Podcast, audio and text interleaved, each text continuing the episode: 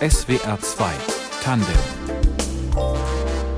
mit Bernd Lechler. Hallo. Und zu Gast haben wir heute, ich zitiere, eine Künstlerin, die mit einer klaren Haltung zu politisch und gesellschaftlich relevanten Themen begeistert und ihnen mit leichtfüßiger Bissigkeit auf den Grund geht. Und die Beweise, so befindet weiter die Jury des Deutschen Kleinkunstpreises, dass man schwer überblickbare politökonomische Zusammenhänge auch sehr unterhaltsam darstellen kann.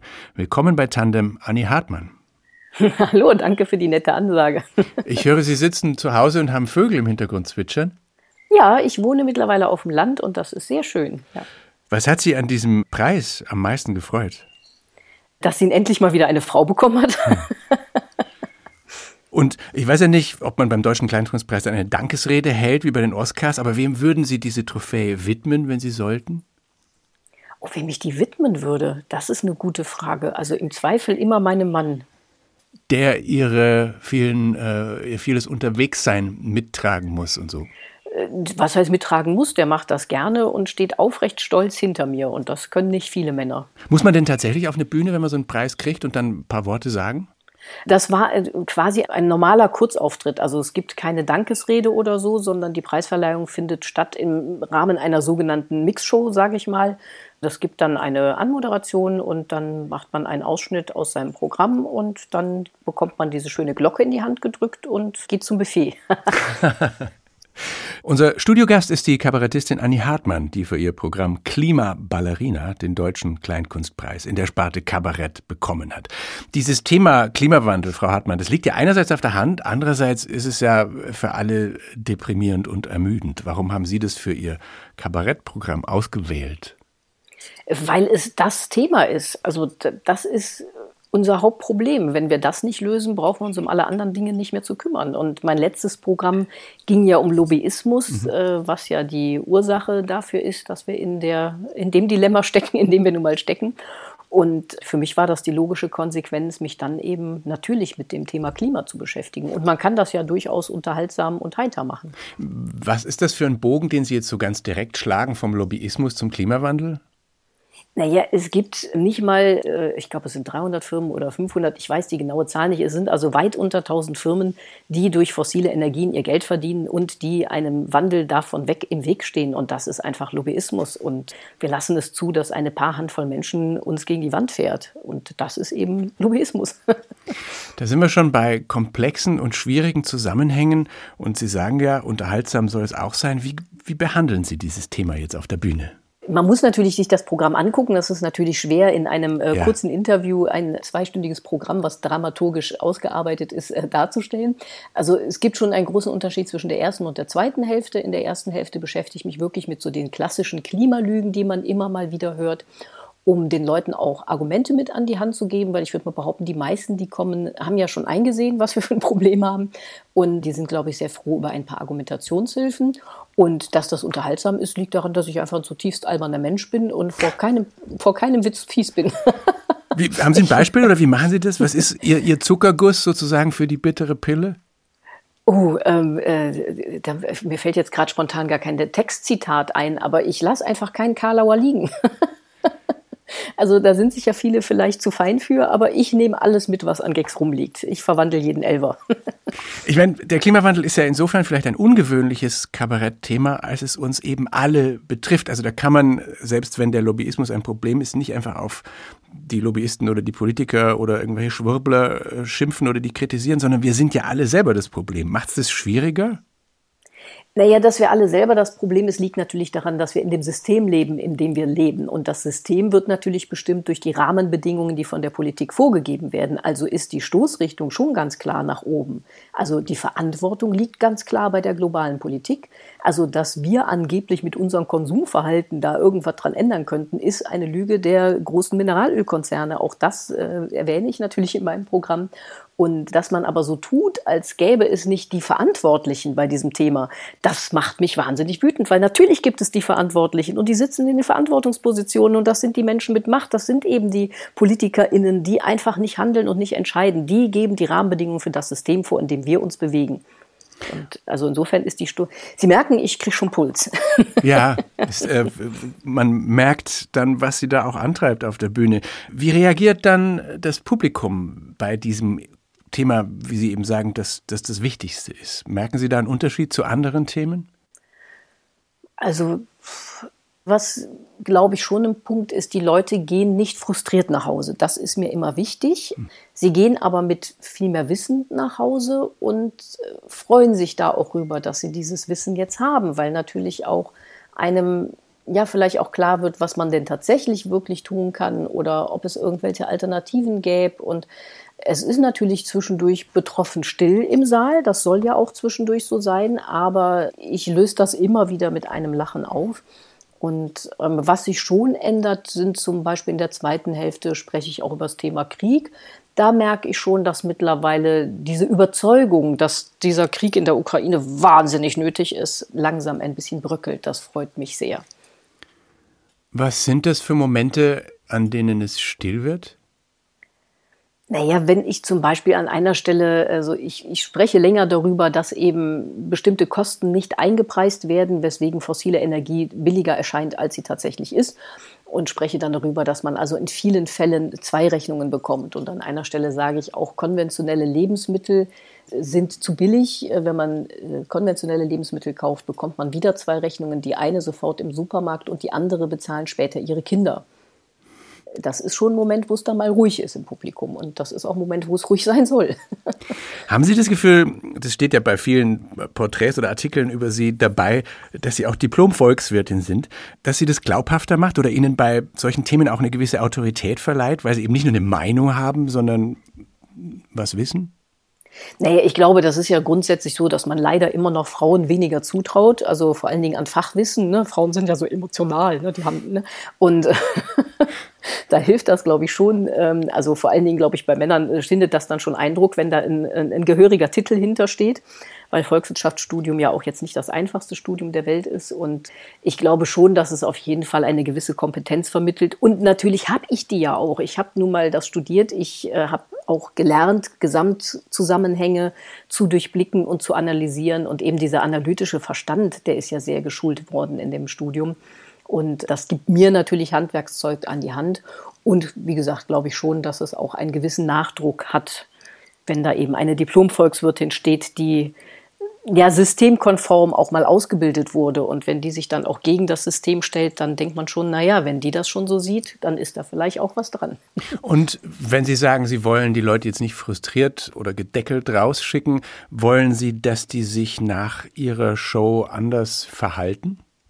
Das tun sie ganz oft auch. Also ich bekomme ja ganz oft Mails, was sie tun. Also in meinem aktuellen Programm ist es ganz einfach ein Aufruf, Mitglied in einer Umweltschutzorganisation zu werden, weil Lobbyismus hat ja was mit Marktmacht in Anführungszeichen zu tun. Mhm. Und je mehr Mitglieder diese Umweltschutzorganisationen haben, desto weniger können sie von der Politik übergangen werden.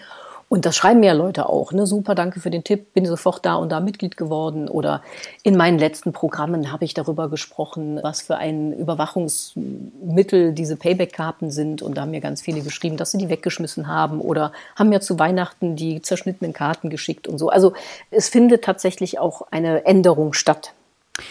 Wie Sie auf die Bühne gefunden haben, auf der Sie jetzt so engagiert agieren, darüber sprechen wir gleich und spielen vorher noch einmal Musik, ein Lied, das Sie rausgesucht haben, von Bosse, das Paradies. Warum sollte das rein?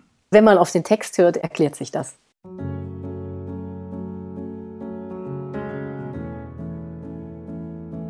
Es gab dort genug für alle und alle waren sich genug. Keine Depression und kein Selbstbetrug.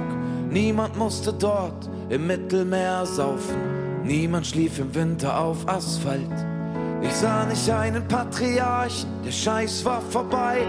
Kein Body-Shaming, noch Hetze und Gewalt. Eine Utopie in Popsong-Form von Bosse. Das Paradies in SWR 2 Tandem. Gewünscht von unserem Studiogast, der Kölner Kabarettistin Annie Hartmann, die sich auch mit ganz vielen dieser Themen und Aspekte, die in dem Song vorkamen, in ihren Programmen befasst. Wer beruflich auf der Bühne landet, Frau Hartmann, der hat ja oft als Kind schon gern performt oder andere unterhalten. Sie auch? Ich glaube schon, dass ich als Kind mal, ähm, also zumindest weiß ich, dass ich gerne geturnt habe. Also ne, äh, so, ich konnte so Brücke und aus Brücke entstand und so diese ganzen Sachen. Und das ist aber irgendwie dann ne, Schule und alles äh, sehr, sehr, sehr verschütt gegangen. Also ich habe nicht dieses Mittelpunktsgehen. Also ich habe nicht dieses, ja, guck mich an, guck mich an. Also ich äh, habe eher ein Anliegen, was mich auf die Bühne treibt, aber nicht, die, äh, nicht dieses Fütter mein Ego. Das ist nicht mein Weg. und man beginnt künstlerische Berufe ja oft als Fan. Ab wann waren Sie Kabarett-Fan, wenn das so war? Also das müsste ich differenzieren. Also ich mhm. weiß, dass ich mich an Scheibenwischer erinnern kann, obwohl ich da eigentlich zu jung für war. Und ich weiß auch, dass ich während des Studiums schon zu Volker Pispers gegangen bin, den ich sehr gut fand und wo ich so Sachen entdeckt habe. Also ich habe zum Beispiel während des Studiums als Wahlhelferin gearbeitet, weil ich einfach die 50 Mark, die es damals gab, gut brauchen konnte. Und habe dann natürlich beim Auszählen festgestellt, wie viele ungültige Stimmen es gibt. Und dann dachte ich, naja, vielleicht macht man vorm Wahllokal mal einfach einen Test und wer den Unterschied zwischen Erst- und Zweitstimme nicht kennt, kann ja in vier Jahren wiederkommen. Dachte mir dann aber, sowas darf man ja nicht laut sagen. Dann saß ich bei Volker im Programm und er sagte exakt das mit exakt den gleichen Worten. Und da kam so die Idee, also das war aber ganz verschüttet, aber so die Idee auf, dass es scheinbar einen Platz gibt, wo man sowas sagen darf. Aber studiert haben Sie erstmal Volkswirtschaft. Mit welcher äh, beruflichen Zukunftsvorstellung damals? mit der Vorstellung, dass ich überhaupt keine Ahnung hatte, was ich machen will. Und ich äh, wusste, dass man als Volkswirtin Generalistin ist. Also wenn man Betriebswirtschaftslehre studiert, dann muss man sich ja festlegen. Also man macht Marketing oder Controlling. Und wenn man das dann später ändern will, gibt es ja einfach wahnsinnig viele, die aber vorher schon geändert haben. Also die schon in dem Bereich, in dem man dann rein will, schon ausgebildet wurden. Und da ich nie so richtig wusste, wohin mein Weg mich führen sollte, habe ich gedacht, als Volkswirtin bin ich offen. Und vielleicht haben Sie ja auch die größeren Zusammenhänge interessiert. Das sowieso, also diesen analytischen Verstand, den hatte ich ja schon immer und das lag mir sowieso mehr, weil ich immer gedacht habe, ich musste natürlich auch klar Betriebswirtschaft machen. Das Grundstudium ist ja eh komplett gleich. Und ich fand die Betriebswirtschaftsklausuren immer wahnsinnig anstrengend, weil ich gedacht habe, okay, wenn ich diesen Punkt nicht auswendig gelernt habe, dann kann ich diese Klausur nicht bestehen. In der Volkswirtschaftslehre war immer, da kann ich denken und argumentieren und da habe ich meinen Verstand. Da muss ich nicht einen bestimmten Fakt auswendig gelernt haben. Das hat mir immer schon besser gefallen. Wie ging es dann nach der Uni weiter? Ich habe in Köln eine offene Bühne mit organisiert, ehrenamtlich, weil auch den Beruf auf der Bühne kann man ja auch nur auf der Bühne lernen. Und dafür braucht es offene Bühnen. Offen heißt, man kann da hinkommen, ohne dass man jetzt schon ein wahnsinnig tolles Video haben muss, wo man schon wahnsinnig viel kann und wo dann ein Veranstalter entscheidet, ob man denn gut genug für seine Bühne ist, sondern man meldet sich an und dann darf man sich ausprobieren. Und das ist für Publikum und KünstlerInnen äh, mitunter nicht schön. Und äh, da ich auch damals schon in Zusammenhängen gedacht habe, habe ich gedacht, wenn ich gerne gute Sachen auf der Bühne sehe, muss ich ja auch dafür sorgen, dass es Plätze gibt, wo gute Sachen entstehen können. Und da habe ich mitgearbeitet und da habe ich angefangen, für Kolleginnen dann auch Regie zu führen oder denen einfach zu sagen, pass auf, wenn du den so, Gag so und so baust, dann funktioniert der vielleicht besser. Dann kam die nächste Woche wieder und der funktionierte besser. Also habe ich da festgestellt, dass ich da schon ein sehr gutes Gespür für habe. Aber Sie haben Ihr Geld nebenher oder eben nicht nebenher, sondern hauptsächlich mit was anderem verdient. Ich habe Teilzeit bei der Sparkasse gearbeitet. Also Vollzeit habe ich das von Anfang an nicht gemacht, weil mir klar war, das ist nicht meine Welt. Und Teilzeit war für mich anstrengend genug, einfach weil ich jeden Morgen, wenn ich da, da gab es schon diese Arbeitszeiterfassung, die ja jetzt EU-weit vorgeschrieben ist, da mit so einem Kartenleser. Und jedes Mal, wenn ich diese Karte da durchgezogen habe, hatte ich das Gefühl, ich gebe da meine Persönlichkeit am Eingang ab und habe gebetet, dass sie nach fünf Stunden noch da auf mich wartet. also ich habe es mit mehreren Abteilungswechseln versucht, erträglich zu machen, aber es war überhaupt nicht meine Welt. Ich hatte aber nun mal noch Schulden aus dem Studium und die wollte ich irgendwie abbezahlen, bevor ich da in den Sack kaue. Und ja, das hat lange gedauert, bis ich da naja, so lange nicht, fünf Jahre. Aber in, bei der Sparkasse hat immer gesagt, wenn man sieben Jahre da ist, bleibt man. Da habe ich nach fünf Jahren gedacht, jetzt wird Zeit. also Sie waren mit dem Herzen von Anfang an woanders und trotzdem beschließt man das ja nicht so einfach, sich jetzt beruflich, professionell auf die Bühne zu stellen. Also wie, wie verlief diese Entwicklung? Wie schnell hat die Bühne Sie gekriegt? Naja, erstmal hat mich ein damals sehr guter Freund quasi gezwungen, weil der gesagt hat, du gehörst nicht hinter die Bühne, sprich ne, Schreiben, Regie und so, du gehörst auf die Bühne. Ich sehe das, wenn wir abends ausgehen, du bringst die Leute zum Lachen und du magst das, du kannst das, das weiß ich. Da mir aber dieses Mittelpunktsgehen fehlt, habe ich gesagt, nee. und dann hat er gesagt, komm, wir machen einen Deal. Du probierst das ein Jahr, du guckst, dass du vier Auftritte pro Monat machst, also offene Bühnen. Ich komme auch immer mit. Und wenn du das nach einem Jahr immer noch nicht magst, dann habe ich mich getäuscht, aber du musst das probieren. Und so haben wir es gemacht. Und dann hatte ich zehn Tage vor Ablauf des Jahres zum ersten Mal Spaß auf der Bühne.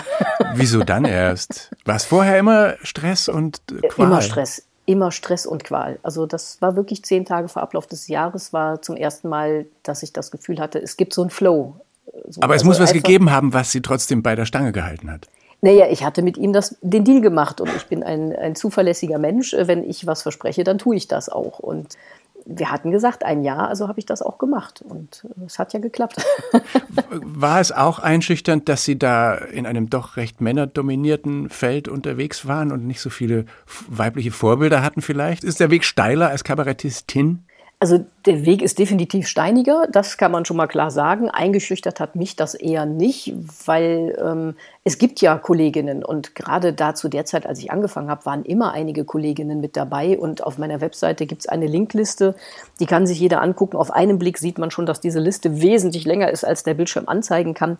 Also dass das so viele Männer, die Männer sind sichtbarer, wie in so vielen anderen Bereichen auch. Also ob das jetzt in der Literatur ist oder wie auch immer, Männer sind sichtbarer, aber das heißt ja nicht, dass die Frauen nicht existieren. Also ich hatte da immer viele Kolleginnen, mit denen ich mich auch ausgetauscht habe. Man wird härter kritisiert und es wird einem mehr in den Weg geworfen, damit man mal schnell wieder aufhört. Aber äh, die Kolleginnen gibt es durchaus, ja. Anders als viele andere Kabarettistinnen und Kabarettisten halten Sie sich von den sozialen Medien fern, Frau Hartmann, und posten nicht auf Twitter oder Instagram, so wie ich das sehe. Warum?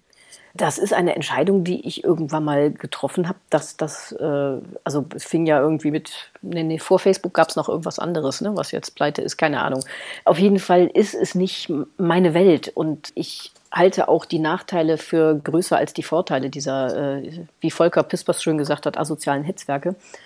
Und äh, für mich fühlt sich die Entscheidung nach wie vor richtig an, da nicht mitzumachen. Also äh, zum Beispiel, es gab bei Magazin, Neo Magazin Royal eine Sendung darüber, wie gefährlich Facebook und Co. ist. Und am Schluss wird dann eingeblendet, äh, sie erreichen uns unter ne, Facebook slash, wo ich denke, äh, ja, entweder mache ich da eine Sendung drüber, wie gefährlich das ist, und dann blende ich am Schluss ein und deswegen erreichen sie uns jetzt hier nicht mehr. Oder man macht es halt mit. Und das ist halt eben, alle regen sich über die Marktmacht äh, dieser Monopolisten auf und alle haben aber dazu beigetragen. Also selbst bei der Deutschen Bahn gibt es dann irgendwie, sie möchten uns Schmutz melden hier über WhatsApp. Wo ich denke, hallo, es gibt andere Messenger. Also man muss nicht Zuckerberg auch noch reicher machen, als er eh schon ist von offizieller Seite aus. Und es ist auch eben dieses permanent Posten, was ich gerade mache. Ich, es geht mir nicht um mich. Also deswegen fühle ich mich im politischen Kabarett auch wohl, weil ich hinter den Themen stehe und das nicht nur im, also im, im übertragenen und wörtlichen Sinne ist. Also um mich geht es mir nicht auf der Bühne und deswegen, was soll ich posten, wo ich gerade bin oder was ich gerade mache, das ist uninteressant. Naja, aber es ist ja für viele, die so einen äh, öffentlichen Beruf haben und auf der Bühne sind, auch einfach eine, eine Plattform, wo sie sich bekannt machen oder überhaupt sichtbar sind. Oh, geht ja auch ohne, wie man mir sieht. Wie entstehen diese Programme, Frau Hartmann? Wie wird aus einem Gefühl oder einem Interesse oder einem, äh, einer Irritation bei einem Thema am Ende Kabarett? Viel Arbeit. also, äh, also so wie ich arbeite, ist es wirklich viel Arbeit, weil ich ja wirklich sehr viel recherchiere. Dadurch ja auch diese thematischen Programme. Ich beschäftige mich ja überhaupt gar nicht mit Tagespolitik oder PolitikerInnen. Die Personen interessieren mich nicht die Bohne sondern ich recherchiere und arbeite strukturell. Und das ist natürlich schon wirklich viel Arbeit. Also für das Klimaprogramm habe ich ein Dreivierteljahr wirklich nur recherchiert und also Bücherberge gefressen. Und ich lese das dann alles und dann mache ich mir Anmerkungen und später tippe ich das alles ab in so ein Word-Dokument, was dann nachher irgendwie, keine Ahnung, 300, 400, 500 Seiten voller Fakten hat. Und aus dieser Faktensammlung fange ich dann erstmal an zu gucken, was ist jetzt wirklich der Punkt? Also, ne, was ist das Wichtige daran? Dadurch ist das natürlich immer eine wahnsinnige Essenz, die dann bei mir in dem Programm übrig bleibt. Und dann mache ich das irgendwann dann noch alles lustig. Also natürlich wollen Sie was äh, vermitteln und rüberbringen, das merkt man ganz deutlich. Aber ist dann die erste Pflicht schon immer erstmal, die müssen lachen? Also ich habe ja in der Comedy angefangen und das ist, glaube ich, gut so, weil das ist einfach die Regel, es muss auch ein Lacher kommen, ist für mich, äh, also es gibt Themen, die dürfen auch mal ein paar Minuten ruhiger sein, aber für mich muss es sich auf jeden Fall immer in, in, in, in einer Heiterkeit auch lösen also den sogenannten Comic Relief, also die, die lustige Erleichterung. Comic Relief ist, also kann man schlecht übersetzen, aber das ist für mich schon eine goldene Regel. Ich lasse durchaus mal auch Szenen zu, wo auch länger mal nicht gelacht wird, aber am Schluss muss ich das trotzdem einen Lacher entladen, einfach damit auch das Gehirn entspannt, sonst kann es auch gar keine nächste Info mehr aufnehmen. Und was die äh, Vorbereitung nochmal betrifft, können Sie überhaupt noch Zeitung lesen, ohne dabei an, an die kabarettistische Verwertbarkeit von Themen zu denken oder sich schon parallel Pointen auszudenken? Naja, da ich mich eben ja nicht mit der Tagespolitik auf der Bühne beschäftige, kann ich sehr wohl äh, noch Zeitung lesen. Eher kann ich sie nicht lesen, weil ich denke, das geht doch wieder in die völlig falsche Richtung. Das ist doch nicht das Problem. Aber ähm, ich bin jetzt nicht permanent. Also das war, als ich noch Comedy gemacht habe, war das schon so, dass ich dachte, ich muss permanent aufschreiben, was ich gerade für einen Gag gemacht habe, weil man ja dann nichts anderes hat. Also man hat dann ja in Anführungszeichen nur den Alltag. Ich finde, es gibt großartige Comedy, gar keine Frage. Und es ist immer schwerer, Leute zum Lachen zu bringen als zum Weinen. Und mir ist immer lieber, die Leute lachen, selbst wenn sie bei Mario Barth sitzen und lachen, immerhin lachen sie. Und das ist eine positive Energie. Aber trotzdem fand ich das ein bisschen stressig, als ich Comedy gemacht habe, weil man ständig auf der Suche ist. Da ich jetzt ja Themen habe, habe ich den Stress gar nicht mehr. Und bei den besonders präsenten Themen, wie eben jetzt Klimawandel, äh, ist es dann auch ein Problem, dass man sich denkt, oh Gott, damit beschäftigen sich jetzt wahrscheinlich auch noch 50 andere Kabarettisten oder 100. Haben Sie das Gefühl, dass das so ist? Also ich habe da bisher nicht viel Fundiertes jetzt gehört. Also klar wird das mal erwähnt, aber jetzt so richtig fundiert mit dem Klimawandel beschäftigen, das, also habe ich jetzt nicht so den Eindruck, dass ich da wahnsinnig viel Konkurrenz hätte. ja, vielleicht ist fundiert das Stichwort. Muss man dann als Kabarettistin auch Lösungen anbieten? Naja, die, die Lösung für den Klimawandel liegt in der politischen Vorgabe. Aber zum Beispiel ist natürlich eine Lösung, äh, also was heißt eine Lösung, aber ein Mosaiksteinchen auf dem Weg zu einer Lösung ist einfach, dass ich eben schon erwähnte, ne, Umweltschutzorganisationen zu unterstützen. Aber ich biete natürlich in dem Sinne eine Lösung an, dass man bei mir im Programm erfährt, wie man sich seine Lebensfreude trotz allem erhält. Und das verrate ich jetzt aber hier natürlich nicht. da muss man schon zu mir kommen. Ein bisschen Marketing habe ich ja schließlich auch gelernt. Unbedingt. Was sind denn die Erfolgserlebnisse dann? Also Sie sagten vorher schon Feedback, die Leute machen dann tatsächlich was, aber auch so im Saal spüren Sie, dass Sie jetzt gerade landen? Nein, das spürt man natürlich einfach durch die Atmosphäre, die entsteht und auch durch ein gemeinsames Lachen. Also ich habe eigentlich immer eine sehr enge Verbindung zum Publikum und dadurch spüre ich natürlich, wie deren Stimmung ist und ob die mitgehen. Und es gibt auch, also es kommen auch ganz viele später und sagen, ich hätte gern mehr geklatscht, aber ich, äh, das waren so viele Infos. Oder ich habe irgendwann im Rheinland gespielt und da habe ich an irgendeiner Stelle einfach mal aus Spaß gesagt, ach, Sie hätten ruhig klatschen können. Da ruft ein Mann, ich bin noch beim Denken. aber wenn ich sehe, die sitzen da und teilweise sitzen die ja wirklich mit großen Augen und, und, und gucken mich an und wollen einfach nichts verpassen. Und dann ist mir der Applaus da an der Stelle auch nicht so wichtig, weil mir ist wichtig, ich bekomme mit, die hören mir zu und die begreifen, was ich möchte und die nehmen was mit. Das ist mir wichtig. Verschwimmt das eigentlich, weil Sie das gerade jetzt äh, ansprechen, zu einem riesigen Publikum, das man so hat? Oder gibt es auch wirklich einzelne Auftritte, die einem im Gedächtnis bleiben und an die Sie auch gern zurückdenken? Also natürlich, ich bin noch beim Denken, ne? da denke ich sehr gern dran zurück, weil mich das auch selber sehr zum Lachen gebracht hat. Das fand ich ganz großartig. Und natürlich gibt's immer besondere Abende. Es gibt auch natürlich mal Abende, die besonders äh, schlecht laufen. Das gibt's natürlich auch. Also ähm, die merkt man sich auch. Aber ich habe zum Glück wenig Ausreißer nach unten, muss ich gestehen. Aber neulich zum Beispiel in Berlin ich habe eine klare Antikriegsnummer, also spiele einen General, der eine Pressekonferenz gibt und in Berlin gab es, ich glaube, vier oder fünfmal Zwischenapplaus in dieser Nummer, die eigentlich gar keinen Applaus hergibt, weil sie eben so eine dramaturgisch so gebaut ist. Und da habe ich schon gemerkt, dass ähm, Berlin durchaus eine andere Stadt immer noch ist und das, obwohl das in den Wühlmäusen im, im, im Westen war, also im westlichsten Westen, den es da so gibt. In der Oper Bonn zum Beispiel saß da anderes Publikum, die natürlich ein bisschen anders reagiert. Ähm, da sind dann auch ein paar mehr gegangen. Das finde ich dann aber auch in Ordnung so. Wir spielen nochmal ein Lied, das Sie ausgesucht haben, nämlich Schäm dich Europa von Konstantin Wecker. Warum liegt Ihnen das am Herzen? Auch da, der Text sagt es und Scham würde uns allen echt ein bisschen gut tun, auf jeden Fall. Schäm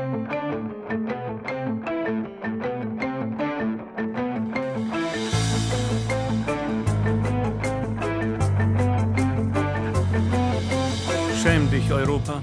Erst sätest du Kriege überall in der Welt und dann brachten die Siege deinen Herrschern und Fürsten Reichtum und Ehre. Und es starben Millionen als Schlachtvieh deiner Heere. Du hast so viel Besitztümer an dich gerissen, Ein Lied von 2021, aber immer noch bestürzend oder beschämend aktuell. Konstantin Wecker in SWR 2 Tandem, gewünscht von unserem Studiogast, der Kabarettistin Annie Hartmann. Ist Ihnen jemand wie der Wecker ein Vorbild, so als unermüdlicher alter Linker und Pazifist?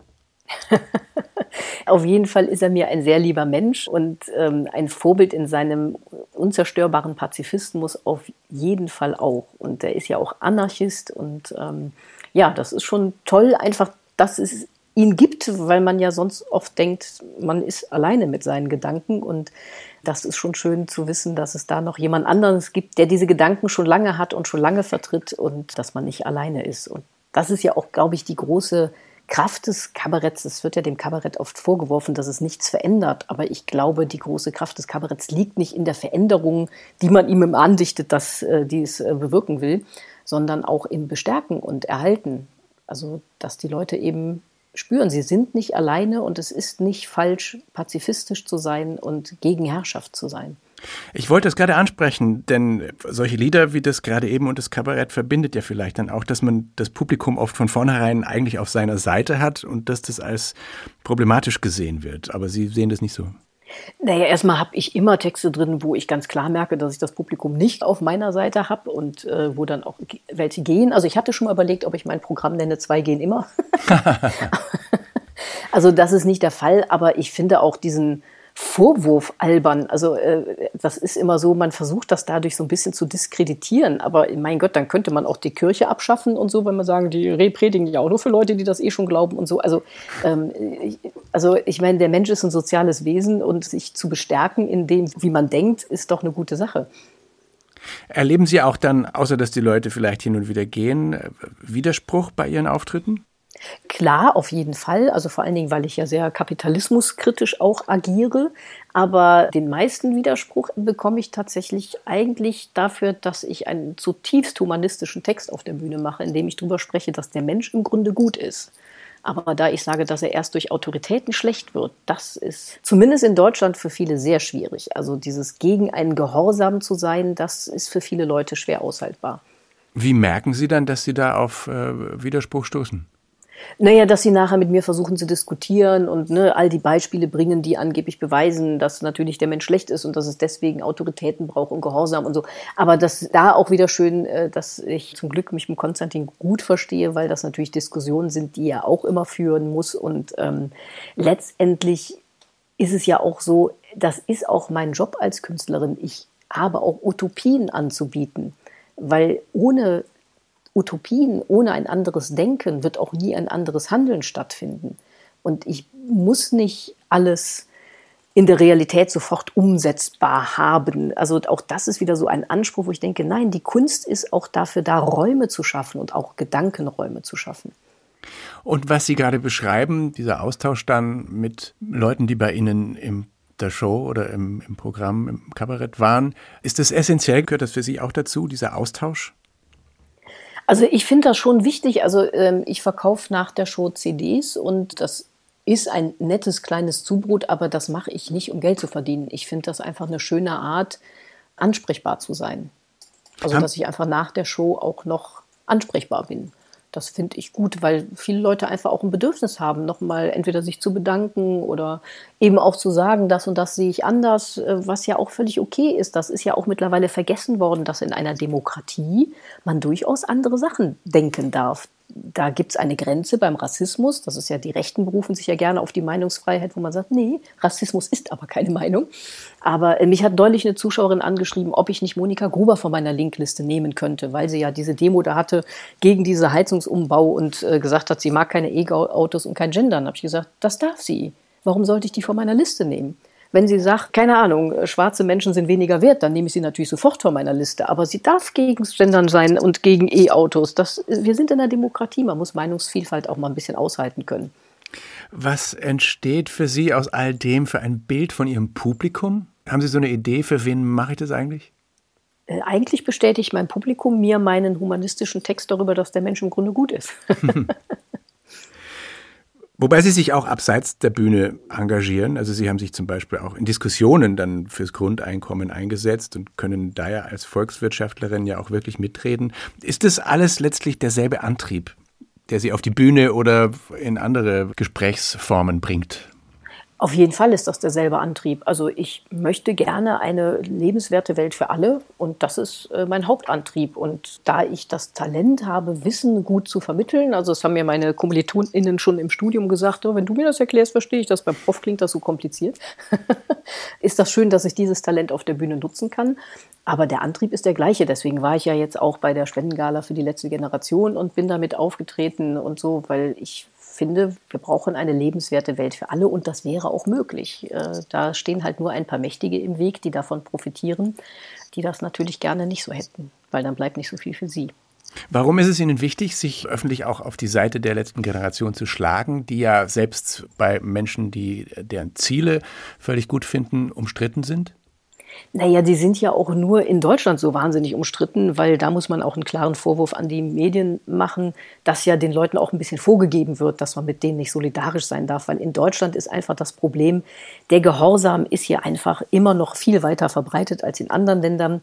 Fritz Bauer, damals Staatsanwalt in Frankfurt, hat gesagt, es ist eine typisch deutsche Eigenschaft, den Gehorsam an sich für eine Tugend zu halten. Er hat ja damals wenigstens ein paar Nazis vor Gericht gestellt.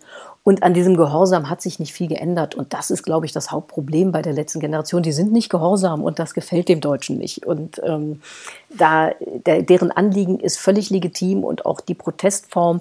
Mein Gott, was machen sie? Sie halten ein paar Autos vom Fahren ab und dieses Mal einfach anhalten. Das finde ich ein sehr gutes Symbol, weil das ist ja dieses kapitalistische, immer weiter, immer weiter, schneller, schneller, höher, weiter, schneller und so. Also was auch, ich weiß nicht, ob das vor zwei Wintern war, da gab es noch einen Riesenskandal, weil so viel Schnee gefallen war, dass keiner mehr zur Arbeit konnte. Mein Gott, vor 20 Jahren war das völlig normal, dass man wegen Schneemann nicht zur Arbeit kommt. Aber durch diesen übertriebenen Kapitalismus haben wir alle das Gefühl, es darf uns nichts mehr passieren. Wir beherrschen die Welt und es darf von außen uns nichts mehr passieren. Es darf auch nicht mal irgendwo eingeschneit sein, dass man, also dieses kapitalistische Rad muss immer gedreht werden und das einfach mal anzuhalten, finde ich gar nicht so schlecht. Aber Sie sind noch nicht auf die Idee gekommen, sich jetzt selber auch mal festzukleben. Ich bin mit denen im Gespräch. Ich würde mich nicht selber festkleben, aber ich würde mich mit ihnen auf die Straße setzen, beziehungsweise im Moment haben sie eine andere Form. Sie gehen langsam über die Straße, also sie setzen sich nicht hin, sondern sie gehen langsam, was den gleichen Effekt hat. Aber im Strafrecht äh, entfällt der Tatbestand der Nötigung, was ich sehr lustig finde, weil solange das Auto langsam rollt, ist das keine Straftat, nur wenn es stehen bleibt. also ich war jetzt auch in Berlin beim Protestmarsch mit dabei und im September bin ich drei Tage in Berlin und da werden wir bestimmt auch gucken, ob wir irgendwas zusammen machen können. Und der äh, Professor Doktor, ich weiß nicht, wie viel Doktortitel und Professorentitel er hat, Schellenhuber war ja auch auf dieser Veranstaltung der letzten Generation und das ist ja nur ein ausgewiesener Klimaexperte und war auch Mitglied im IPCC, also im Weltklimarat. Und wenn der äh, auch schon sagt, ihr macht hier immer noch zu wenig, dann müsste man da vielleicht mal drüber nachdenken, ob nicht es andere Menschen sind, über die man sich aufregen sollte. Und zusätzlich bringen Sie das Thema und viele andere natürlich sowieso auf die Bühne. Sehen kann man Sie als nächstes kommenden Montag in Wetzlar mit Klimaballerina und viele weitere Termine stehen auf annihartmann.de. Danke, dass Sie in der Sendung waren. Ich habe mich auch gefreut. Vielen Dank für das nette Gespräch. SBR 2 Tandem mit Anni Hartmann, Redaktion Martina Kögel, Technik Rutjard Hasel. Ich bin Bernd Lechler. Tschüss.